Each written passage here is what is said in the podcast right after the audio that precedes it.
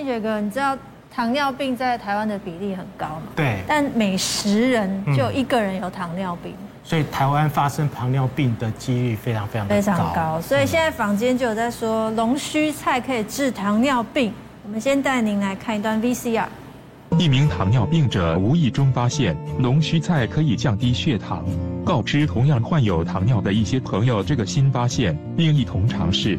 经十几天的试吃以及验血，发现成果惊人。以其中一位患者为例，本身已罹患糖尿病二十年之久，长期药物控制并不见理想。即使吃药，血糖指数也高达三百多，但经四天皆食用龙须菜后，验血报告指出血糖指数仅剩一百七十五，由此显示食用龙须菜对身体有好处。好，到底真的还是假的？哈，龙须菜居然能够降血糖哈。是。那么刚刚其实那个呃江医师呢，在前面半段的时候有特别提到哈，就是呃这一次的 Omicron 的话呢，它其实会诱发所谓的那个糖尿病哈，而且它是双向的哈，就是呃。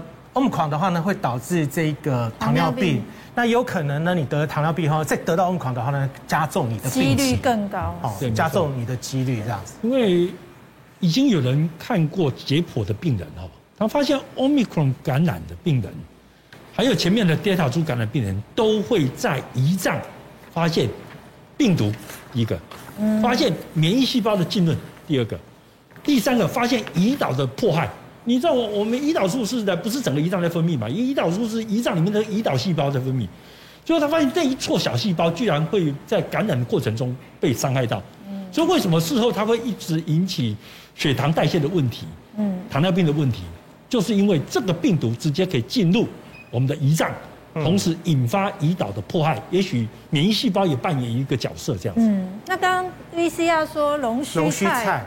可以治糖尿病，江医师有这种说法吗？呃，我我觉得这样子哈，龙须菜我看到的哈，真的指明这个菜的研究哈，我没有看过人体研究，有人做过这一段。嗯，那广东那边出了一个研究，二零一五年发表的哈，在国外的期刊发表的，他发现龙须菜哦，在这个用高脂饮食养到糖尿病的老鼠身上，可以有效的降低它的血糖。嗯，而且它来自于龙须菜的某一些萃取物。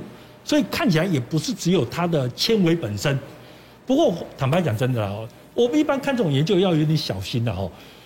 我我知道很多卖保健食品或者什么其他的单位，他常常会把一个动物研究赶快引申为，然后希望人大家都来吃啊哦。嗯。可是你要晓得哦，动物研究在人身上有一致效果的，大概只有三分之一的。嗯。为什么？我举个例来讲，老鼠身上长毛。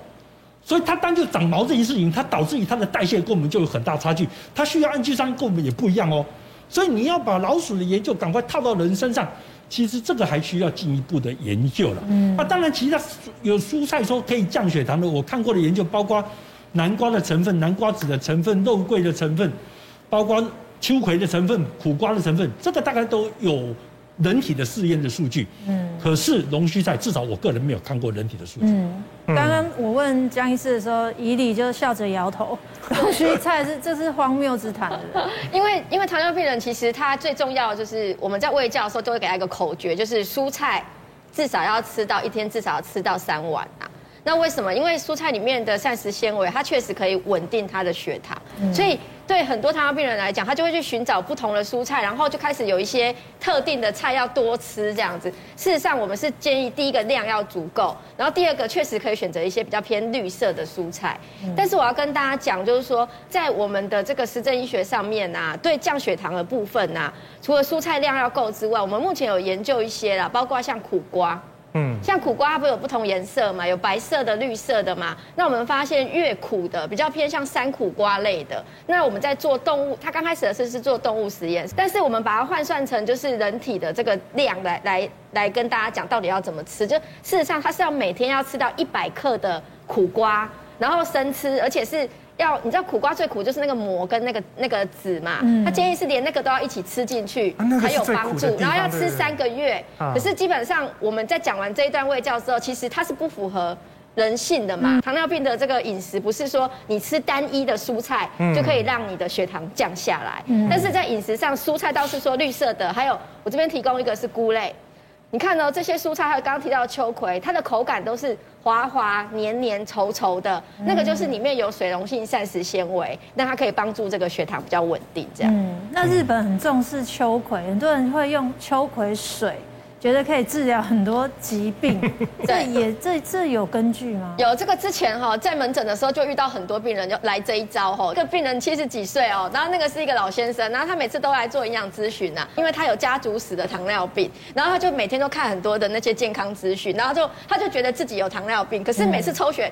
都还好啊，我跟他说，你真没有糖尿病啊，然后觉得自己有糖，对他觉得他自己有糖尿病。后来呢，因为我每次给他的建议都说，你没有糖尿病，你就是回去就是健康饮食跟运动就好了。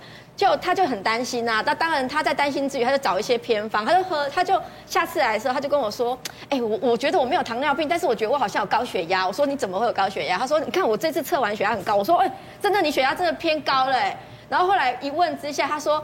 他为了预防糖尿病，他可看到一个偏方，就是喝秋葵水，所以他每天晚上晚餐的时候喝五百 CC，睡前又喝五百 CC。那我就说，那你是？他说那可是他说唯一的困扰就是晚上起来要要尿尿尿三次。因为你晚上要喝那么多秋葵水，晚上就会爬起来尿尿尿三次。我说，那你是不是睡不好？他说对。我说睡不好，当然你血压会高啊。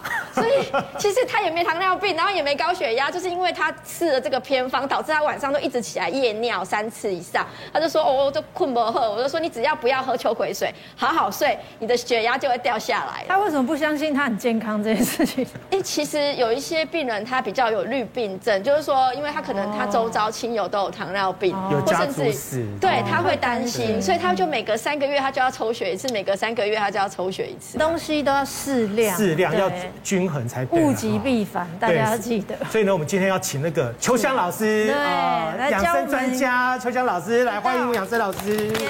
好，帮我们带一个哈真正能够养生的料理啦，控制血糖的好料理。对应到刚刚我们以里老师讲的，就是高纤嘛。你看这边。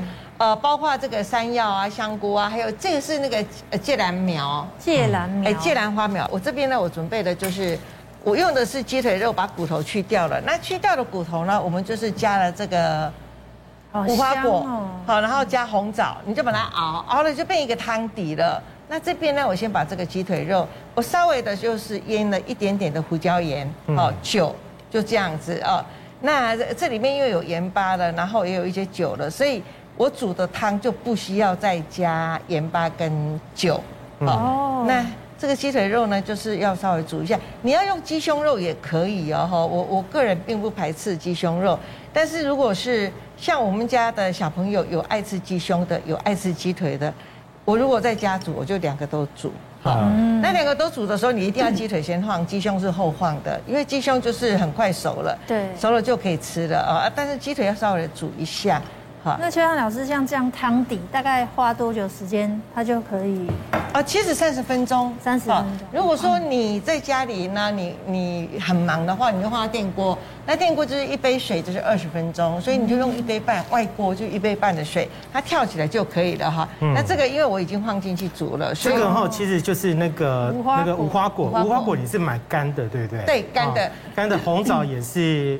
红枣，然后红枣跟无花果这样子。是，那红枣这些东西你都是要稍微，像我都会把它洗过，稍微用温水稍微就是穿烫一下，嗯、然后再放进去。嗯、那这边我会放了比较多的，就是我放了三片的姜哈，然后我放了很多的一个大蒜啊，还有这白木耳，因为我今天买的白木耳是一个新鲜白木耳，所以你只要把它洗过就好啊。如果你用的是干的白木耳，因为价钱差五倍哦。如果你干的白木耳，你要先泡过，要泡水，还要穿烫，对，好，对，不然它有一些硫化物。所以买新鲜的比较好一点，是比较方便一些。呃，但是我不会特别就是说你一定要买新鲜的，因为价钱上面来讲真的差五倍的价钱啊。嗯，好，那这个呢，因为牛蒡有我我自己喜欢吃脆口的，可是有的人喜欢吃软软软软的。对，那你看你要煮多久都可以。基本上我们这一些东西，它不当当放进去的时候，其实在煮的时间呢非常的快啦，就是大概五分钟左右就可以了。那我们人口众多，我就全部放了哈。好，那香菇，哦，香菇也是整朵的哈，是整朵的下去。那这边的香菇呢，呃，就会建议大家用干香菇哈。新鲜的香菇呢，其实我们可以拿来炒，但是干的香菇煮汤就会比较好吃。那这个呃，我等一下呢，就是会给它。滚的时候哈，我们山药呢，后面再加。好，但是要滚起来，我再给它烫青菜。所以呃，刚刚怡丽老师有讲，就是青菜要多吃，所以我就会在，因为现在一般上班族可能很忙啊，我回家还要炒菜要干嘛？我就整锅完成，等一下它滚起来，我青菜换下去，就是一分钟，我就可以拿起来，就有青菜可以吃。可是这边我还是要让它等一下。但汤是汤，但顺便烫个青菜。是是是是。不过这里面的话，膳食纤维，膳食纤维应该非常的足够哈，伊俐。对，其实我我们在讲那个邱老师这道菜哈，不只是糖尿病人可以吃哦。其实现在防疫在家哈，如果说你真的中标确诊，这道也可以，因为它有优质的蛋白质，然后再来就是它有绿色的蔬菜，还有甚至它有那个像香菇里面有一些多糖体，其实都可以做补充。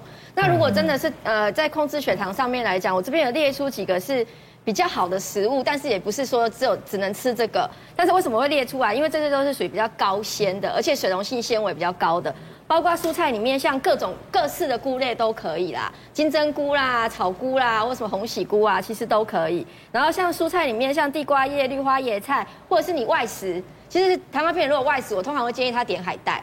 因为海带它水溶性膳食纤维蛮高的哈，然后如果说在那个自助餐可以有一些黑木耳啦，或是像有一些秋葵啦，这些都可以点。那另外我们鼓励说，当然吃一些糙米、五谷米，还有薏仁。其实台湾的薏仁就是有穿衣服的薏仁，像那种糙薏仁，比较带红色的，邱老师应该大家做菜常用糙薏仁，它的膳食纤维也会比一般白色的那种薏仁膳食纤维多个两到三倍哦。哎，他那个薏仁是不是有分大颗跟小颗啊？对，要大颗的，要大颗的，小颗的其实就薏米，小颗就是淀粉。阿兰地嘎靠甲黑四神汤一块呢是大颗，大颗，那就是大颗。对对对。可是一些剉冰的那个都有的，很多人都是用小颗的。哦，对对对。然后还有就是就是在呃糖尿病最近有一些研究哈，就是多吃鱼，鱼的部分确实可以跟针对我们血管，因为糖尿病其实它后来后面有大小血管病变的，嗯，那包括就是刚刚其实江医师应该也知道，糖尿病有时候有一半以上会跟那个外未来要洗肾的比例人口蛮多的，嗯，所以在鱼的部分我们会建议真的要多吃鱼，因为里面有 Omega 三跟这个维生素 D，对那个糖尿病的血管保养是非常有帮助的哈，所以鱼是很很重要的。然后另外还有就是减少糖分的摄取，我们会有一些小技巧，比如说可以用一些蔬果入菜，像凤梨呀、小番茄啊这一种，它带有甜味嘛，有一点酸酸甜甜的，你就可以减少一些调味料糖分的摄取。那另外还有就是台湾人很喜欢用冰糖去入菜。嗯，就是有好多哦。对，婆婆妈妈很爱啊。我最喜欢吃那种的，像什么东坡肉那种，有没有 空白那种？他们一定要上色，就是用冰糖啊、冰糖啊、麦芽糖啊这些去入菜。那冰糖是最精致的糖，其实很容易让血糖飙高。所以呃，冰糖入，或者是说像你常常外面吃的一些，比如说像卤肉饭啊、三杯啦、糖醋啦，还有现在年轻人很流行的韩式炸鸡呀。它的含糖量其实都蛮高的，因为吃起来都咸咸的，可是都是含糖量都蛮高的哈。然后还有就是小心酸味的饮料，比如说你今天可能点饮料，你点的是有柠檬、金桔这种为基底的，其实它的含糖量会更高，因为为了要综合它那个口感。所以其实会比你可能喝珍珠奶茶还来得高。曾经有研究发现，就是去测里面的含糖量，金桔柠檬啊，或什么柠檬蜂蜜、蜂蜜柠檬茶，它的含糖量是很高的。然后小心有糖的酱料哦，如果很喜欢加酱的人，像。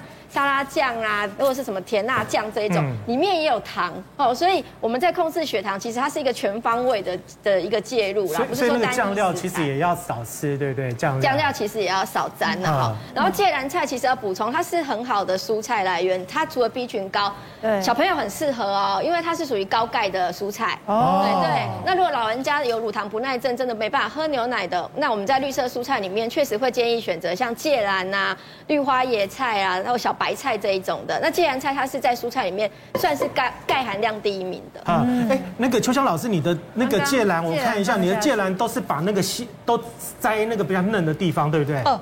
啊，变黑啊，收窄了。没有没有，现在这个季节在市场上你买到的，哎，它就是已经帮你摘好了。哦，已经帮你摘好。对，那如果是将近过年的时候，它就会连后面那边都有。我跟大家一些就是家庭主妇讲一下哈，你们在煮青菜的时候哈，像尤其是一些妈妈们、婆妈们，他们会用一大锅的水哈，然后去烫青菜。